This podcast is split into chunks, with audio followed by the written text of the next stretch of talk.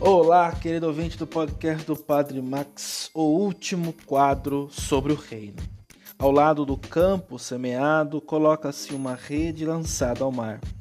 Ambas as cenas resolvem o mistério das incongruências do tempo presente, da claridade do tempo escatológico, do tempo final.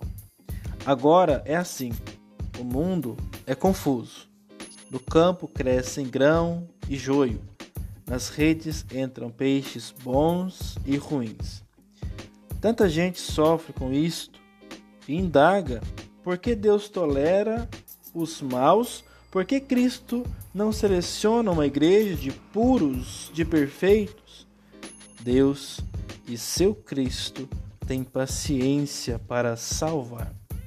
Aguardam a colheita, não diminuída por prematuras intervenções de escolha ou uma rede cheia.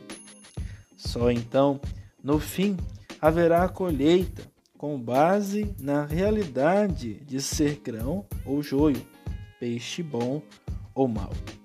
É uma advertência eficaz, embora tácita. Deus é paciente. Cabe a cada um escolher ser bom grão e bom peixe, e não joio ou peixe imprestável.